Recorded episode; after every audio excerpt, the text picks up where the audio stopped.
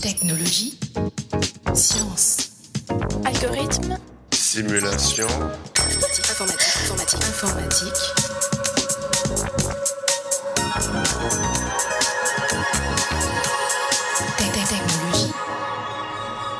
Chers auditeurs, bienvenue dans ce 41e épisode du podcast Interstice.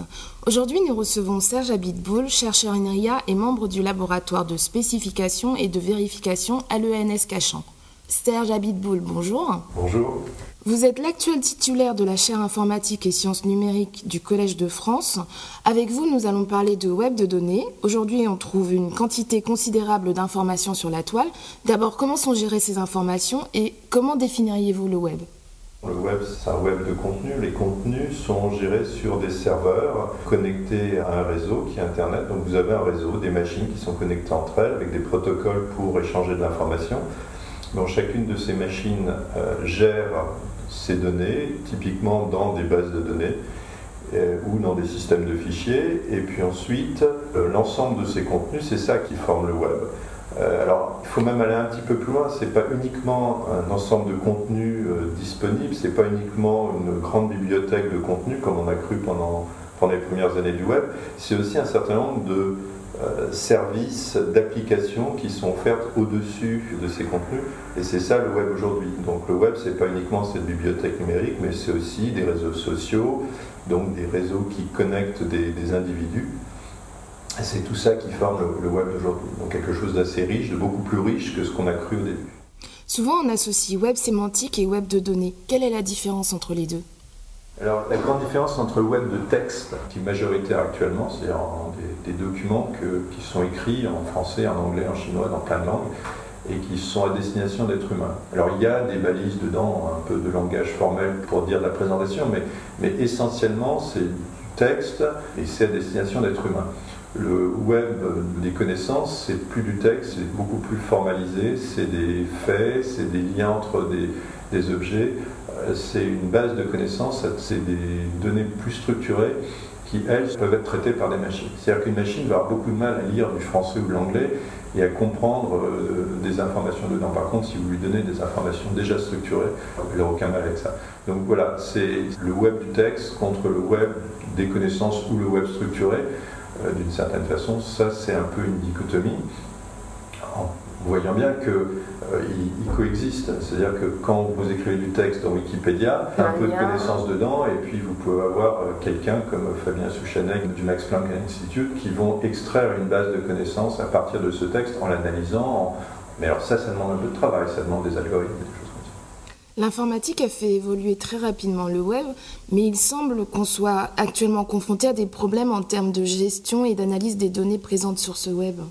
Oui, alors on a une croissance avec euh, les progrès matériels, typiquement, stocke de plus en plus de données, des quantités euh, astronomiques, et donc la, question du web fournissant des énormes volumes de données, c'est plus vraiment devenu problème, parce que c'est- c'est-à-dire que ces données sont à des quantités telles que le problème principal, c'est pas de mettre de plus en plus de données sur Internet, mais c'est de chercher l'information dont vous avez besoin au bon moment. Alors comment on cherche l'information justement? Alors il y a des tas d'outils. Donc le point de départ c'est euh, cette espèce de hypertexte donc, où vous déplacez d'une page à l'autre, mais c'est pratiquement plus comme ça que vous trouvez l'information, il y en a beaucoup trop.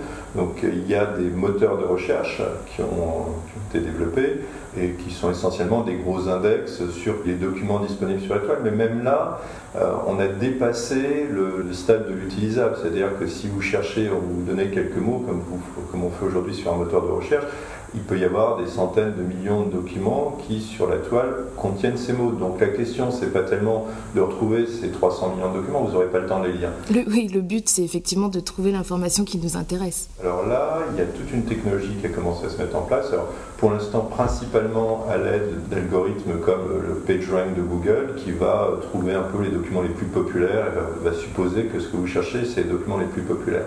Mais clairement, on est à un espèce de tournant de la toile où on est pour l'instant en train de parler de texte, euh, de- d'indexation de texte, de moteur de recherche sur le texte, et l'évolution, c'est plutôt d'aller vers une information beaucoup plus riche, une information beaucoup plus structurée, des contenus qui représentent des connaissances.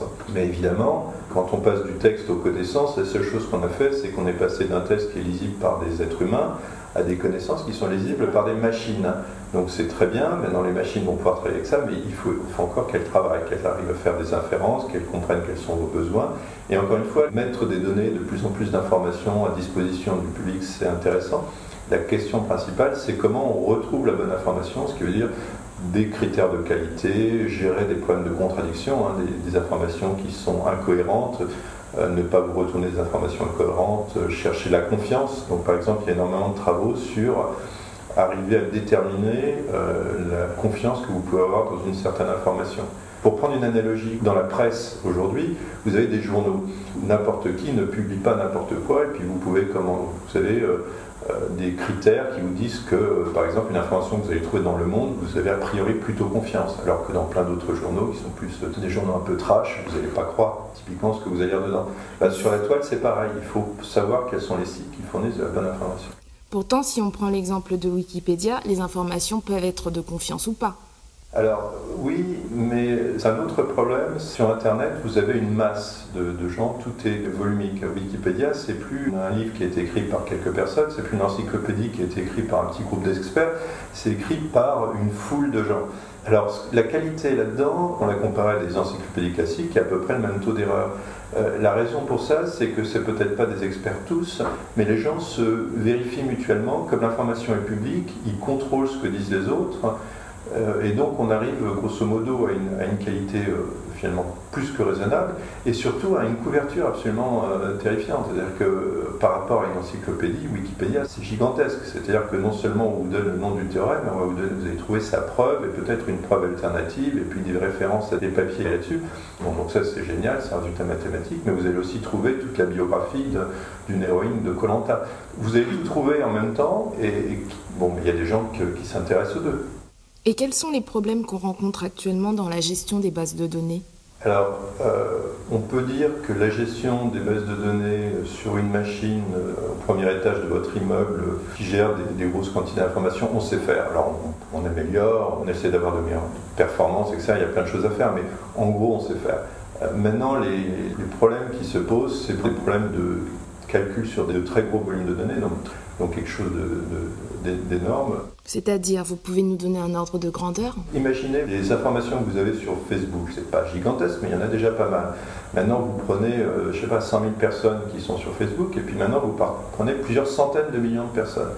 Donc, vous imaginez les informations que Facebook a gérées sur plusieurs centaines de millions d'utilisateurs. C'est considérable. Donc, ça, ça se fait avec des fermes de machines. Euh, en utilisant le parallélisme de façon massive, etc. Donc tout ça, il y a plein de travaux là-dessus sur comment gérer de très très gros volumes de données en utilisant un grand nombre de machines. Ça, c'est une grande direction.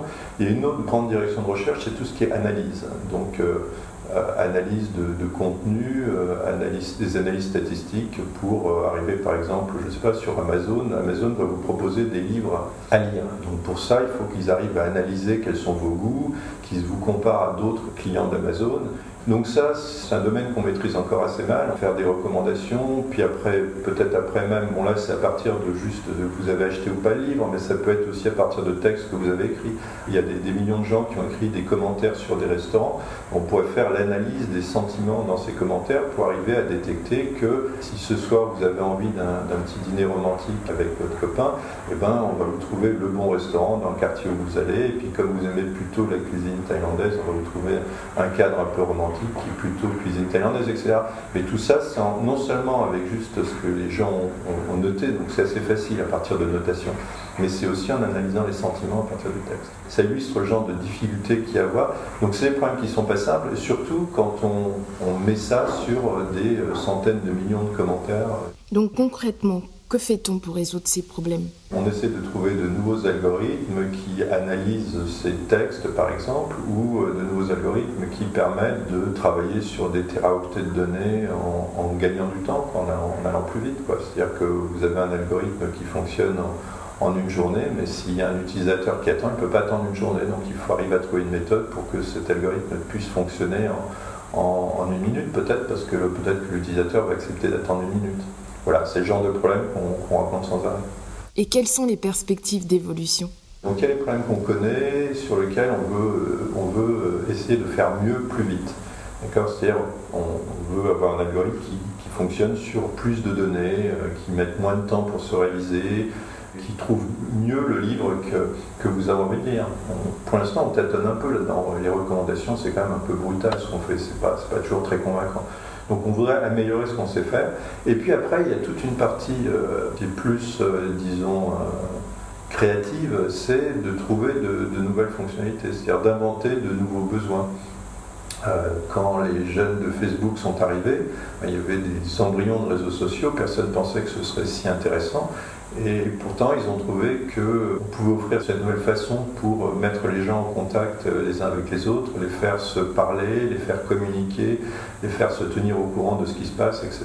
Donc ça, c'est de un nouveau besoin, ça crée de nouveaux problèmes, euh, Google, en contrepartie, lui, n'avait fait avec son moteur de recherche que améliorer une fonctionnalité que les gens connaissaient déjà. Donc il y, a les deux fronts. Il y a le front de faire mieux ce qu'on sait faire, c'est pas forcément facile, et l'autre front qui est de trouver, de inventer de, de nouveaux, euh, de nouveaux besoins. Pour finir, comment voyez-vous ou imaginez-vous le web de demain? Ça, c'est une question que je me suis posée en, préparant ce cours au Collège de France. Euh, sur le web, si vous regardez ce qui se passe, on vous annonce à peu près tous les jours qu'il y a une nouvelle révolution. Hein. Il y a eu la révolution Facebook, il y a eu la révolution des téléphones intelligents, il y a eu la révolution des objets, il y a eu la révolution des jeux, etc. La première vraie euh, révolution du web, ça a été de nous présenter le web comme cette énorme bibliothèque numérique avec un moteur de recherche, c'était génial. J'aurais tendance à dire que la deuxième, ça a été de nous expliquer que le web, c'était pas uniquement pour trouver de l'information, mais que c'était aussi pour connecter avec les, gens entre eux, pour interagir, pour communiquer, pour euh, s'échanger. Donc ça, c'est plus le web des, réseaux sociaux et euh, Twitter et les blogs et tout ça. Là, la prochaine révolution du web, c'est le passage au web des connaissances. Ça a déjà commencé depuis longtemps, ça a déjà été annoncé dix fois. Euh, mais c'est un problème qui est dur. En quoi est-ce plus dur? Qu'il faut parler de linguistique, il faut parler d'inférence, il faut parler de choses qui sont plus compliquées que de juste créer une base de données comme Facebook et de la mettre sur Internet. Donc c'est quelque chose qui prend du temps, qui arrive par petits bouts, qui arrive de façon un peu homéopathique parfois, euh, mais qui est, disons, une vague de fond qui fait que euh, à côté du web de documents, qui va continuer à exister puisque les gens continuent à aimer parler, écrire des textes, il va y avoir de plus en plus un web des machines avec des connaissances. Serge Abitboul, merci d'avoir accepté cet entretien. Chers auditeurs, nous vous encourageons bien entendu à aller voir la leçon inaugurale de Serge Abitboul qui aura lieu le 8 mars au Collège de France ou à la regarder sur le web lorsque la vidéo sera disponible. À la prochaine et n'oubliez pas l'informatique à portée de clic sur Interstice.